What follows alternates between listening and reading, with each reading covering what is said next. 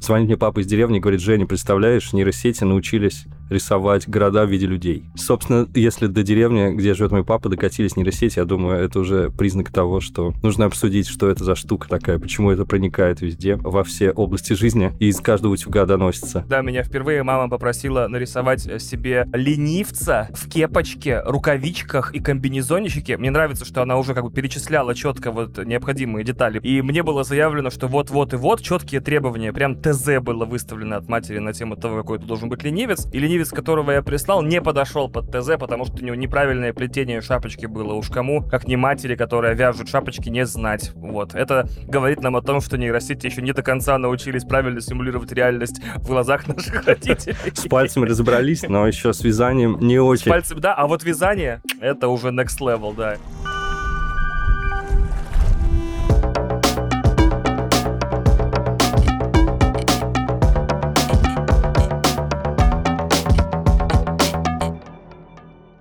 Всем привет! Это подкаст «И тебя заменят», в котором мы простым языком рассказываем, как работает искусственный интеллект и как он влияет на нашу повседневную жизнь. Меня зовут Женя Мацкевич, я пикчер, автор комиксов и AI-блогер. А я Иван Толачев, подкастер, блогер и журналист. Этот подкаст делает студия Богема. А еще у нас есть телеграм-канал «И тебя заменят», туда мы скидываем анонсы новых выпусков и интересные новости о нейросетях. Ссылка в описании. В этом выпуске мы поговорим о нейросетях, которые генерируют изображения. Обсудим, как они рисуют штаны, как у них получается рисовать реалистичных котов на лазерных единорогах и почему модные журналы используют нейросети для генерации обложек. Мы обсудим, как эти нейросети работают и как они появились.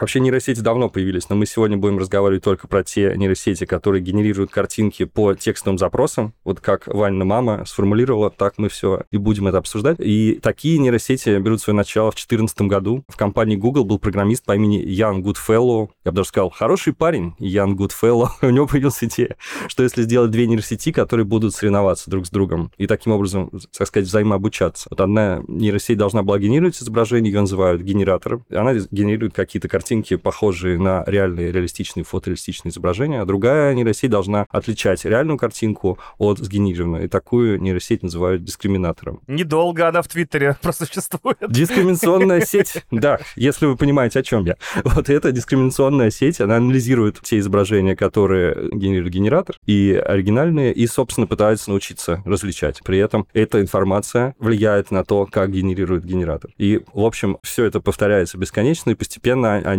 обе становятся все более крутыми. И на выходе у нас получаются все более крутые картинки. В общем, это ученик художки и его строгий преподаватель, который это не похоже на кота, это не похоже на кота, это не похоже на кота, это не похоже на кота. И так примерно, ну, по ощущениям, несколько миллионов раз, пока ты не понимаешь, что вот эти линии вместе — это код, да, и генератор такой, я понял, как выглядит код. Примерно так это работало? Да, конечно, потому что нейросети и люди — это одно и то же. Люди очень сложные просто нейросети. Мы с тобой даже вдвоем, э, вот ведущие подкасты, это тоже тоже своего рода две нейросети.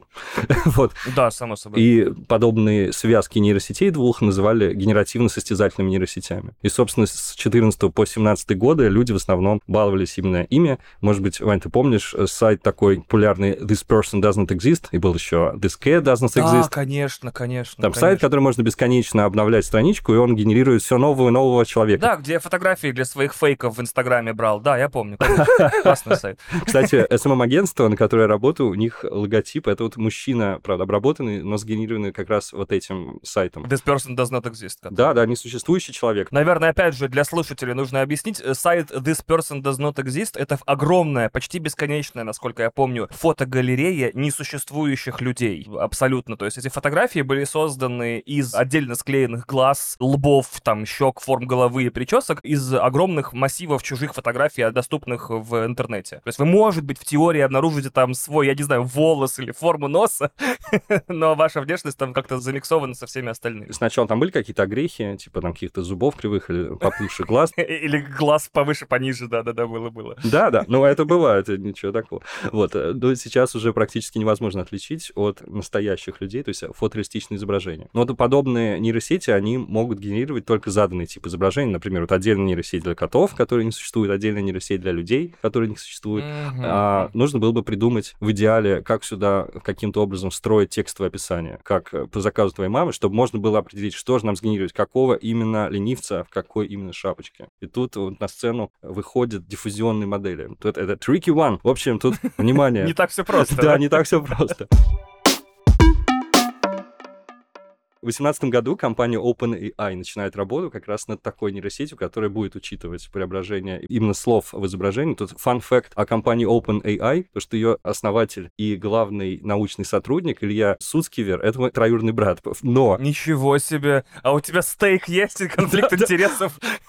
Он об этом не знает, потому что его семья очень рано из моего родного города Горького эмигрировала. Но, тем не менее, это, в общем, все мои родственники знают, он, он не в курсе явно. Ну так вот, вернемся к компании OpenAI. Смотри, в 2018 году они создали компанию, а в 2019 году они получают грант от Microsoft в размере миллиард долларов на этот проект. Нехило, я бы так сказал. А вот в 2021 году выходит нейросеть Далли. И вот тут, конечно, вопрос, почему это заняло столько времени, столько лет? Мне кажется, что чтобы получить эти деньги, они э, отправили в Microsoft фотографии детей сотрудников Microsoft, сделанные в нейросетях. Типа, у нас в заложниках ваши дети. И выцегонили у них таким образом миллиард. Да, или их цифровые копии. Или их цифровые копии. К черному зеркалу уже приходим. Ну да, почти что. А нам в любом случае за эти 10 выпусков придется, так или иначе. Да, я думаю, пока мы будем записывать, мы начнем уже окончательно жить в нем, поэтому... Да, кстати, да, да. Короче, OpenAI нужно было разработать нейросеть, которая будет распознавать текст и выделять из него главное. И речь про mm. нейросеть GPT. Сейчас многие наши слушатели такие... Я знаю, знаю, что это такое. Оп! Вот я, я, я. О, о. Все Лео Ди Каприо сразу стали, да. Но мы не будем пока что углубляться в том, как работает GPT, у нас будет отдельный выпуск об этом. И кроме текстовой нейросети для работы Дали нужно было придумать, как э, генерировать изображение, потому что по сравнению с э, генеративно-состязательными нейросетями запрос вообще может быть любым, не только да, человек или код. И тут возникает идея диффузионной модели. Это название пришло из физики, тоже не будем углубляться в это. Но в чем суть? Смысл в том, что есть два процесса, прямая диффузия и обратная диффузия. Прямая диффузия — это процесс зашумления. То есть у нас есть на входе какая-то картинка, просто некое изображение, и мы постепенно, шаг за шагом, на каждой итерации добавляем немножечко шума туда. Мы решили показать вам пример того, как зашумляется и расшумляется картинка, но на музыке. Картинка зашумляется примерно так.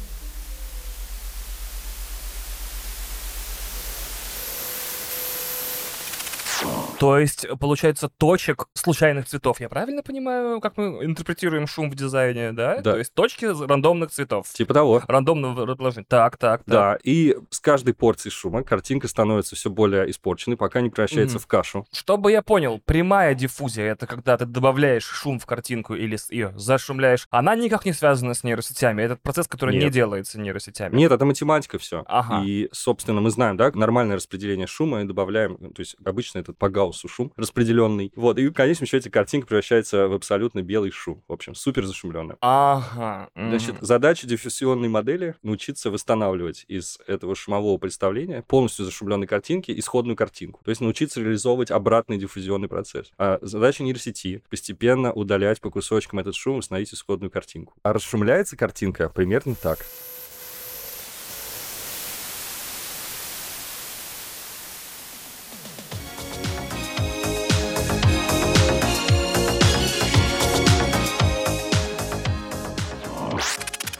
Мы обучаем нейросеть, постепенно зашумляя. Она знает, что было в начале, она знает, что на каждом шаге, потому что мы знаем, как распределяется шум, мы знаем, как мы его добавляем, как мы зашумляем картинку. И она обучает. Соответственно, а наша задача из шумной картинки получить какую-то красивую картинку. Собственно, по этому принципу учится диффузионной модели. Такой нейросеть подается большой набор пар, картинка и текст, да, чтобы мы знали, что изображено. А, теперь понял. И модель учится восстанавливать из шума картинку. Вот ты же пользуешься Midjourney, я тоже вот сегодня пользовался. Соответственно, там есть процесс визуализации не на каждом шаге, но там несколько шагов видно, несколько итераций. И там видно, что Да. сначала это шум, из которого постепенно проступают какие-то контуры, и потом генерируется изображение. То есть там видно, что это сначала просто такое расплывчатое пятно. Чтобы я правильно понял, получается, в вот этом простом действии, когда я пишу в Миджорне, я хочу, не знаю, огромное яблоко, которое накрывает Нью-Йорк. Давайте так, да, вот летающее яблоко над Нью-Йорком. Я на самом деле только сейчас понял, что есть же еще и нейросеть, которая понимает, что такое огромное яблоко и Нью-Йорк. Сто процентов, да. Она интерпретирует текст. Ничего себе. Я, я об этом вообще никогда не думал. Я, я такой, ну, оно делает картинки, а оно же должно еще понять, что я от него хочу. И после этого, получается, она создает некий вот этот шумовое полотно, давай вот так назовем, на котором она начинает прикидывать. Ну, Нью-Йорк, насколько я знаю, обученная на тысячах фотографий Нью-Йорка,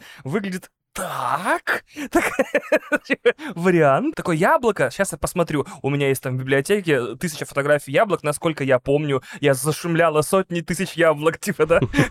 Да, все так. И знаю, как их обратно собрать. И такое яблоко, такое, так, он сказал надо, поэтому вот примерно так. Э, э. Вот те четыре варианта. На одном из них это Нью-Йорк над яблоком, естественно, потому что она иногда совершенно неправильно понимает, что хочешь. А другой там яблоко над яблоком, потом Нью-Йорк над Нью-Йорком, и, наконец, то, что ты искал, да. И собственно, помимо нейросети, которая распознает текст, есть диффузионная нейросеть, которая из шума создает картинку. И далее там есть еще один элемент, это клип. А что это значит? Клип э, расшифровывается как Contrastive Language Image Pre-Training. Это, по сути, еще одна нейросеть, но она должна осознавать изображения, то есть смотреть на них и ранжировать, хорошие они или плохие, и показывать самые удачные из них. А. И этот клип был обучен на 400 миллионах пар изображений и текста, и поэтому он более-менее умеет определять подходящее изображение по запросу, и, соответственно, он же публикует изображение по степени схожести с текстовым описанием. То есть он уже некоторую вот эту предварительный отбор проводит. Вот, собственно, вот такая безумная смесь из нейросетей на самом деле находится под капотом у Дали, и поэтому, собственно, у OpenAI ушло столько лет на создание этого продукта. Какой ужас! Как это ужасно все звучит.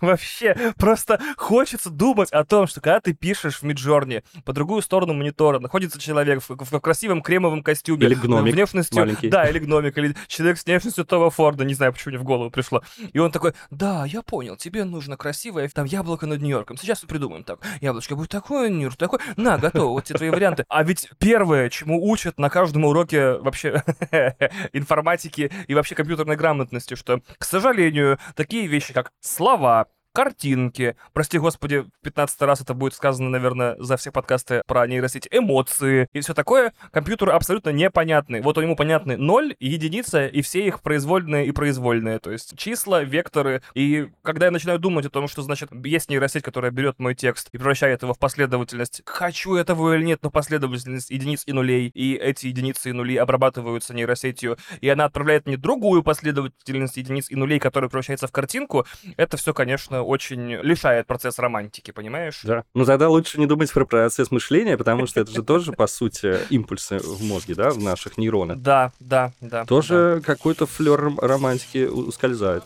to you,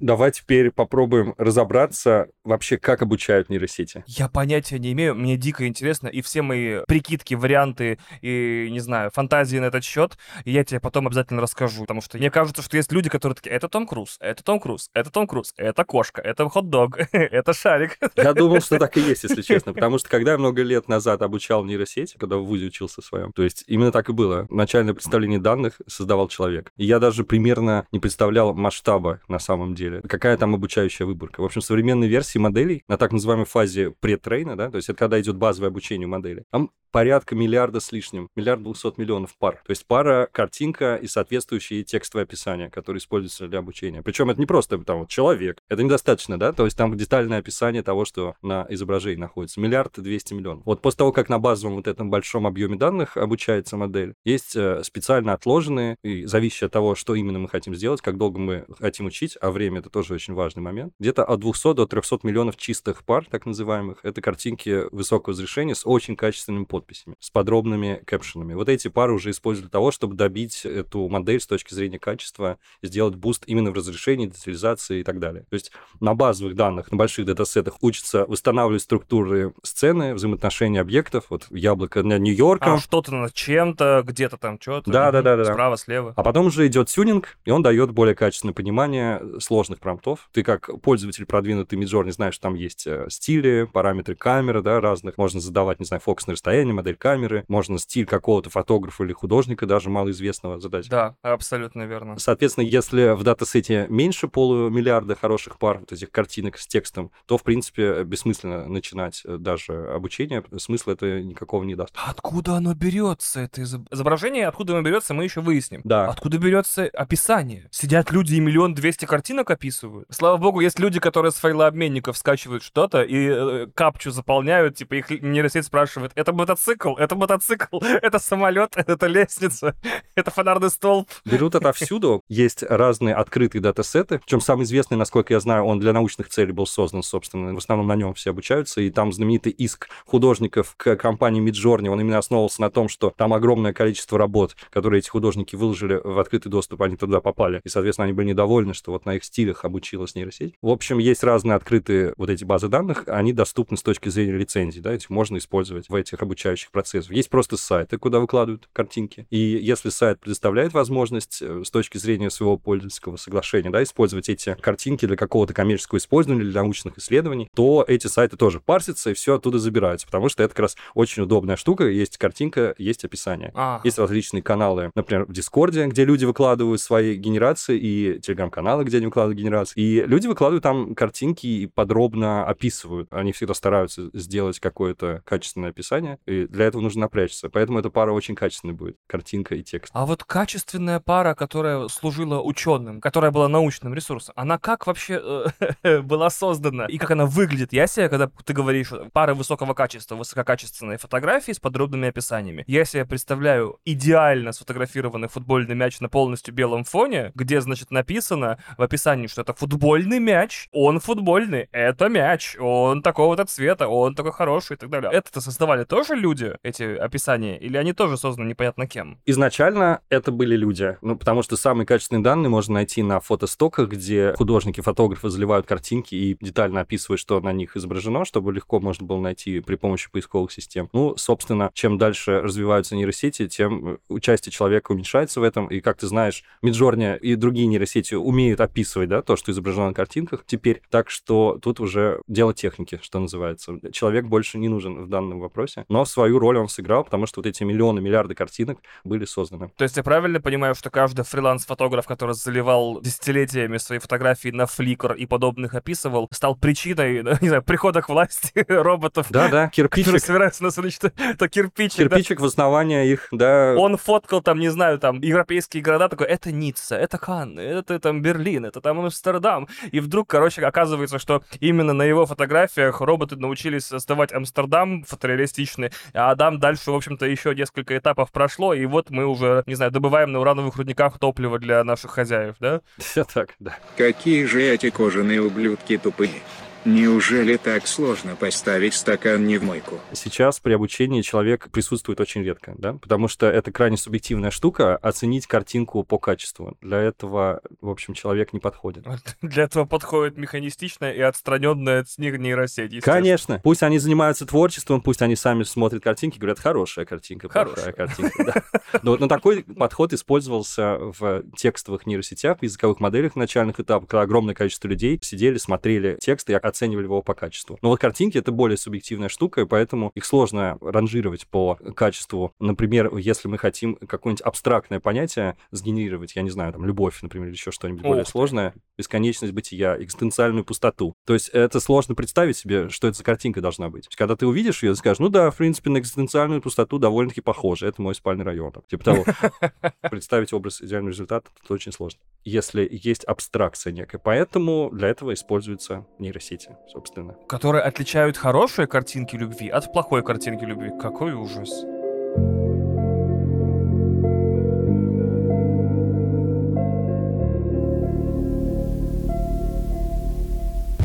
При этом какое-то влияние человеческого вот этого фактора, потому что не просто так э, корпорация Midjourney собирает все эти данные бережно вообще, абсолютно, что генерируется, как, что лайкается, что обскейлится и так далее, и так далее. И мне кажется, пользовательские вкусы, они имеют все-таки некоторое влияние на, по крайней мере, на последующие модели и последующие версии. Есть приложение шедевром от Яндекса, и у, них вот он внезапно прокачался очень сильно и ушел в сторону, во-первых, действительно повысилось э, фотореализм у изображения, а во-вторых, ушло в область красивости. Я не знаю, как это объяснять. Свечений и главных цветов этих, ну, чтобы цвета были ближе к э, основным, то есть яркими просто. Может быть, да. То есть прям синий-синий, а не грязный синий. Ну, да. что-то такое вот открыточное из WhatsApp вот светит это, то есть вот прям красиво, прям котята, прям воплощенная красота, розовощеки, румяные девушки, там вот эти яблоки все наливные, там все супер красиво стало. Я думаю, что это пользователи каким-то образом Налайкали себе, да, на картину вещей. Я не могу представить, почему это могло естественным как-то образом произойти. То есть это получается еще некоторое отражение социума, потому что когда я поначалу анализировал, что люди генерируют, в принципе, тоже тоже какие-то выводы можно было сделать. Ну, мне казалось, что люди, во-первых, эго-маньяки, потому что в Миджорне все пытались сделать себя в каком-то стиле. Больше всего меня удивили люди, которые, знаешь, сидит человек и упорно такой, сундук, золотой сундук, золотой сундук с черепом, золотой сундук с черепом черным. Я такой, да что ж ты делаешь? Он, короче, получает свой этот самый сундук и такой, серебряный меч, серебряный меч с драконьей головой на рукоятке, серебряный меч с золотой головой на рукоятке, покрытой кровью. Я такой, а, это Dungeon Master для ДНД создает себе иллюстрации. Я такой, понял, господи. Я такой, ничего. Он четко знает, чего хочет, да? Да, да, да, да, да.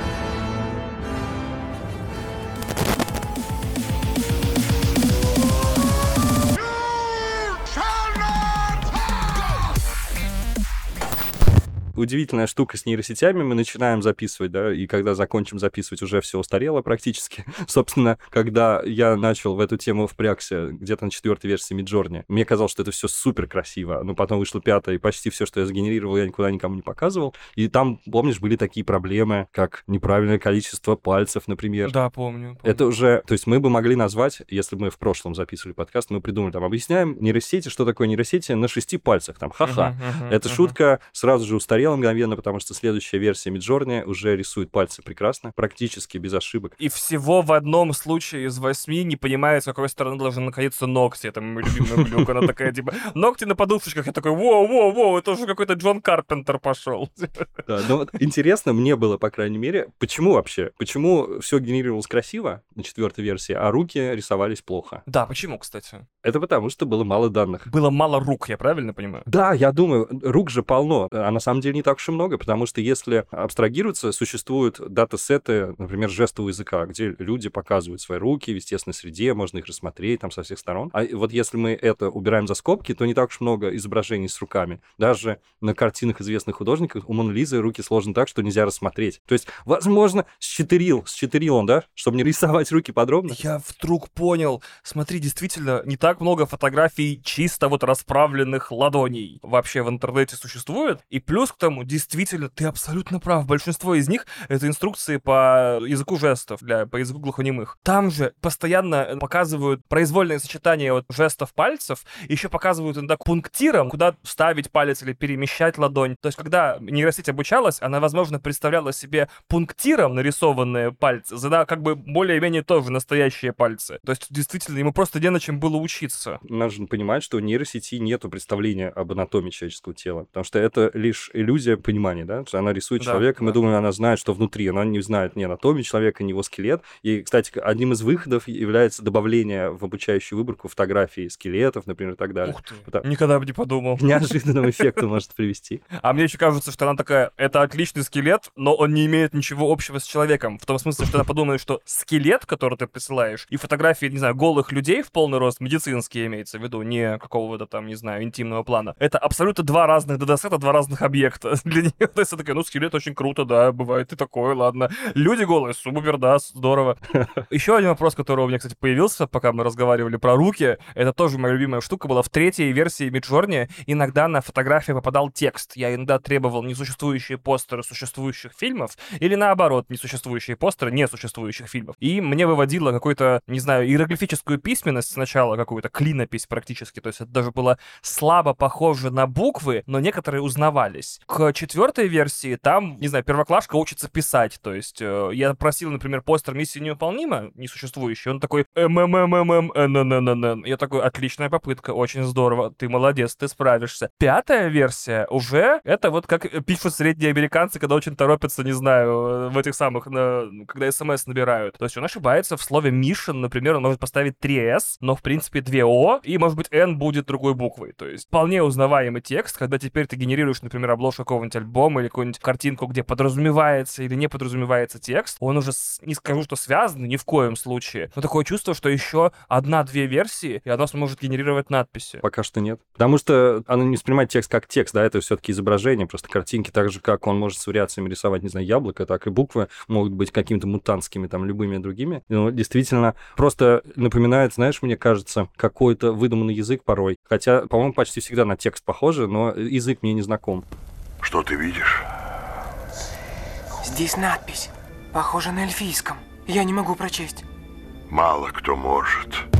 А почему сложно генерировать? Ну, потому что это тоже такая структурная информация, текст я имею в виду, и нужна более сильная текстовая модель на входе, которая понимала бы, что за текст ее просят, и, соответственно, чтобы это исправить все, нужно добавлять синтезированные, возможно, датасеты, то есть нам генерировать нужно э, разные тексты в разных стилях, с разными поворотами, наклонами, чтобы она понимала, это вот эта буква. Как работает перспектива, например, Да. там, да, кернинг там и так далее. Кернинг расстояние, как получается, между буквами просто-напросто. Так вот, что меня удивляет. Если я прошу у Midjourney создать мне логотип новых Звездных войн, или новый логотип Звездных войн, она запутается в буквах, она такая СССР Е еще в конце добавит, чтобы я не путался. Но если я прошу у нее цифру 5 на торте, easy, вообще без проблем. Если я прошу S букву, пожалуйста. Если я прошу букву А, ну, не знаю, огромную, опять же, над городом возвышающуюся, как пример, с яблоком, пожалуйста. Отдельные буквы уже не проблема. Ну да. Вот связать их во что-то более-менее, это уже, вот это проблема, видимо. Отдельные буквы — это отдельные объекты, собственно, так же, как и мяч, или человек, или яблоко, да. Так а что есть текст, кроме как, ну, в том числе для нейросети, просто буквы в определенном порядке и их отсутствие? Я думаю, ты заметил же, что у нее есть проблемы с генерацией большого количества объектов в целом. То есть даже если уже больше двух, я, по крайней мере, заметил так, уже начинаются какие-то странные мутации.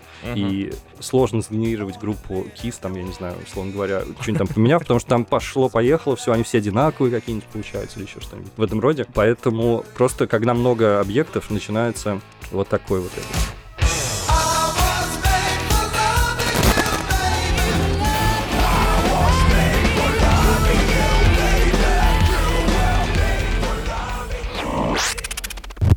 Но давай еще поговорим немного про практическое применение, про то, как нейросети используются для распознавания генерации изображений, потому что количество областей уже огромное. Все-таки у нас подкаст называется «И тебя заменят». И, может быть, некоторые слушатели наши напрягаются, слушая наш подкаст, и нервно ерзают на стуле, думают, черт подери, я же как раз занимался дизайном больших, огромных боевых роботов. Ну, в общем, что ты делаешь, Ваня? Счастливый человек, господи.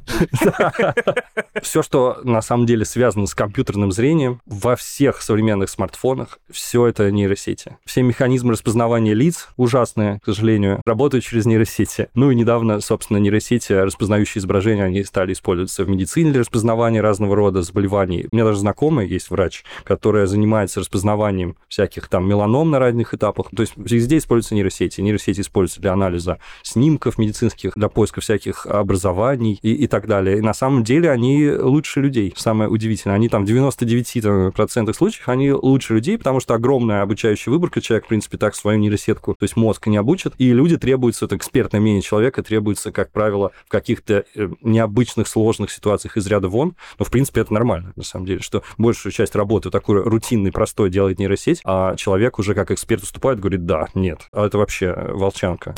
Лечение от волчанки уже помогло, но прошло всего несколько часов. Оно не помогло, потому что это не волчанка. Есть идеи получше, кроме волчанки.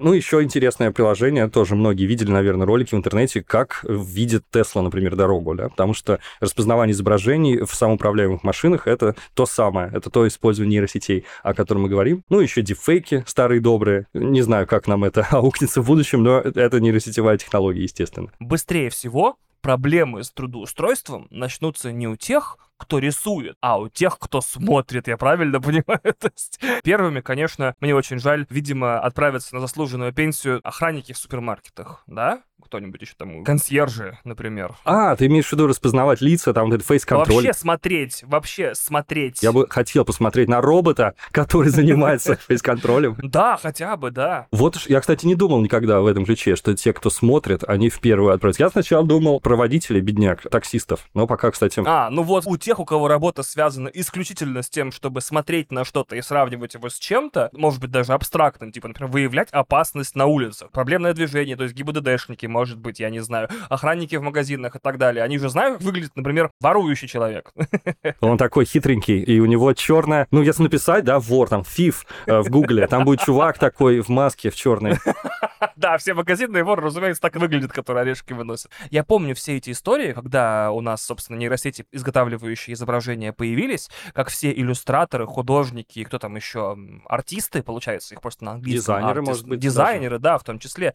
Они прям каким-то невероятным акциям протеста прибегали. Вся главная страница чего там, DeviantArt, по-моему, сайта, который делится изображениями крутых художников с другими крутыми художниками, там, по-моему, вся главная страница выглядела как просто миллион разных картинок, нарисованных художниками, против AI. AI зачеркнуто, AI там зачеркнуто двумя линиями, AI там в клетке, пожалуйста, уберите AI. А оказывается, что если твоя работа связана с созданием картинок, в том смысле, что ты рисуешь, дизайнишь, там, проектируешь и так далее, то ты еще как бы во второй линии тех, кто потеряет работу. А вот если ты смотришь, потому что компьютерное зрение явно вырастет и станет быстрее и лучше, чем компьютерная генерация изображений, то вот ты в первой очереди теряешь работу. То есть если ты, не знаю, кто там, вот этот чувак на пиратском корабле, который сидит в этом вороньем гнезде наверху и смотрит, где земля, вот тебя первым заменяют сразу.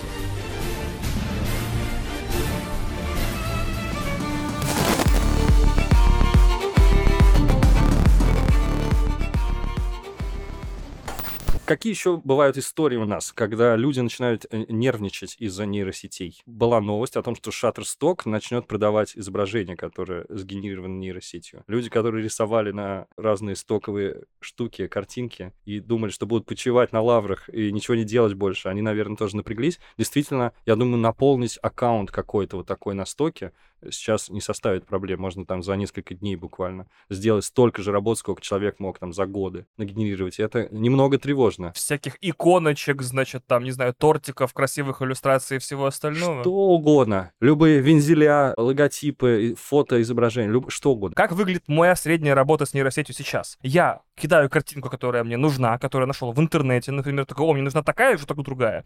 Кидаю ее в Midjourney, Midjourney дает мне описание, это описание я беру и вставляю в Миджорни, дополняю своими комментариями, получаю картинку, то есть уже два раза нейросеть участвовала, получаю картинку в маленьком разрешении, несу ее в апскейлер, который увеличивает его, еще одну нейросеть, потом вставляю ее в Photoshop, где с помощью Photoshop и его нейросетей, соответственно, тоже либо удаляю лишние элементы, либо создаю дополнительное пространство по бокам. Отлично. В картинке в моей кисти не участвует вообще никак. Я такой, вот тут сделай, пожалуйста, вот тут удали, пожалуйста, вот тут сделай. Вот еще интересный вопрос. Может ли нейросеть лишить художника с большой буквы работы потому что есть Лев Переулков, который лично мне очень нравится, который генерирует картинки, и они выставляются в музеях и так далее. Я думаю, лично мое мнение, что будет так же, как и на сайтах, где люди выкладывают арт, теперь уже, скорее всего, точно все работы будут помечаться, если они сгенерированы нейросетями, так и в музеях будет отдельный какой-то уголок, сначала маленький загончик, потом большой зал, потом этаж, а потом и целое отдельное здание, где будет нейроарт, так или иначе, который был сгенерирован при помощи нейросетей. Я думаю, что это естественный процесс, потому что это как будто бы еще один инструмент создания искусства, так же, как фотоаппарат, да, в свое время. Uh-huh, Я в этом вопросе точно не алармист, и мне кажется, художники не потеряют свою работу. Я думаю, просто наоборот, те художники, которые вот это все переживут и, не знаю, не сойдут с ума и не выбросятся из окон после того, как у нас появится прям какая-нибудь там Midjourney версия 6, условно говоря, а вот они как раз-таки соберут все все сливки и лавры, потому что вот их работы, как сделанные людьми, будут цениться примерно так же, как в, в мире будущего будет цениться не искусственное мясо, я не знаю.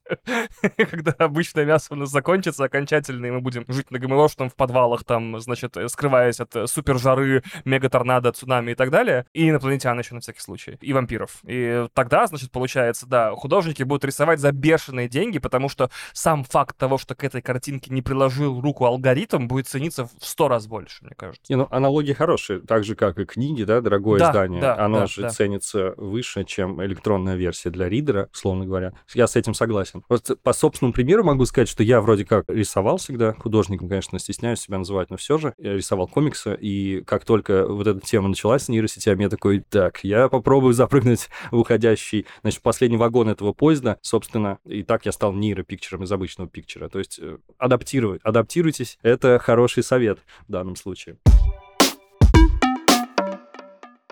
Ну, давай чуть-чуть пару слов про будущее скажем, раз уж мы сегодня пытаемся закрыть такую гигантскую тему, как генерация изображений при помощи слов и нейросетей. Что будет в будущем? Я думаю, уверен, что ты со мной согласишься, что следующий шаг после картинок — это генерация видео. Это довольно логично, потому что видео — это просто последовательные картинки.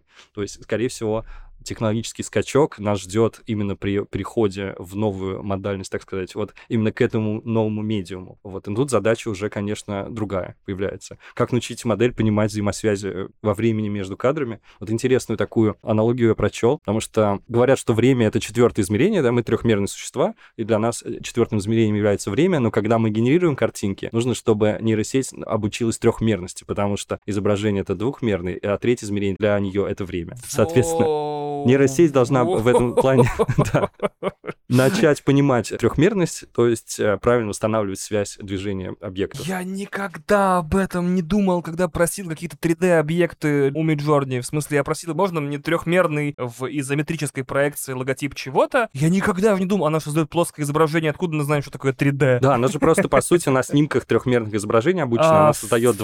фак, ужас, Это у имитация меня болит 3D. голова просто таких откровений, кошмар. С чем столкнутся исследователи будущего в ближайшее время при генерации видео? На самом деле, такие стартапы уже есть, которые оживляют картинки. Я вот тоже успел поиграться с ними. То есть нужно не просто, чтобы объект двигался, с этим они худо-бедно справляются, там какое-нибудь яблоко падает и так далее. Нужно, чтобы фон подстраивался под эту сцену, то есть они понимали, что они, нейросети, э, видят это двумерное изображение, они не понимают, что это разные объекты, э, там глубину резкости, все это им непонятно пока еще. Вот. Ну и важно научить их, ну, по-моему, пока нету таких никаких разработок, я, по крайней мере, не слышал, научить делать переходы между сценами. То есть одно дело, когда ты делаешь несколько секундный ролик, как прыгает мячик, например, или еще что-то. А другое дело, что и- если вторгается другой объект в кадр, какая-нибудь собака хватает этот мяч, убегает и так далее. То есть такие сцены делать это очень сложно. Как только такой инструмент появится, я думаю, что такие технологические гиганты, как Netflix, сразу же его захотят себе. Да, я практически уверен в этом. И еще, да, хотел сказать, что создание видео это, возможно, будет самое сложное, потому что создавать приходится мало того, что картинки, они должны быть в какой-то ощутимой последовательности. Как объяснить программе, что такое монтажная склейка? То есть, когда, например, показывали одного персонажа, а теперь показывают другого, но они друг другу повернуты лицом, и они находятся в такой-то комнате. Вот, то есть, как это вот будет объяснено нейросетям, и как они это будут интерпретировать. Очень интересно посмотреть на первые попытки. Например, легендарное видео э, от нейросетей, как э, Уилл Смит ест макароны. Вот это вот было вообще бедой, конечно. Но это было кринжово, но это было очень э, смешно, во-первых. А с другой стороны, огромный прогресс уже Абсолютно был верно. пройден с того момента, как Скала ел камни, а Уилл Смит ел макароны, вот с этих роликов. И уже то, что мы имеем на сегодняшний день, это прям вообще небо и земля. То есть как будто бы оказалось, что если большие объемы данных туда загружать, оно само как-то понимает. То есть, условно говоря, если всего Нолана туда засунуть, то она через некоторое время начнет себя вести как Нолан. И, может быть, даже не нужно объяснять, что такое монтажная склейка, она как бы Она вот почувствует. эти математические закономерности, да, она их нащупает и начнет делать как Нолан. Это будет очень любопытно. Да, это будет интересно. Я да. почти уверен, что мы до этого доживем, до Нира Нолана. Потому что мы дожили уже до Нира Летова, и до Нира Нолана тоже доживем. Я так привыкла жить одним домой, одним домой. Встречать рассвет и слышать, как проснешься не со мной.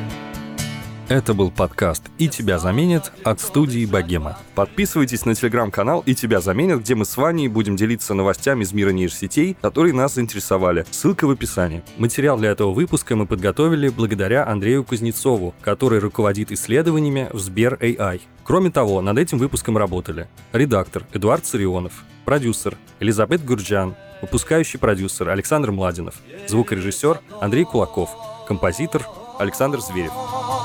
Знаешь ли ты, вдоль ночных дорог шла босиком Не жалея ног, сердце его теперь В твоих руках не потеряй его И не сломай, что мне нести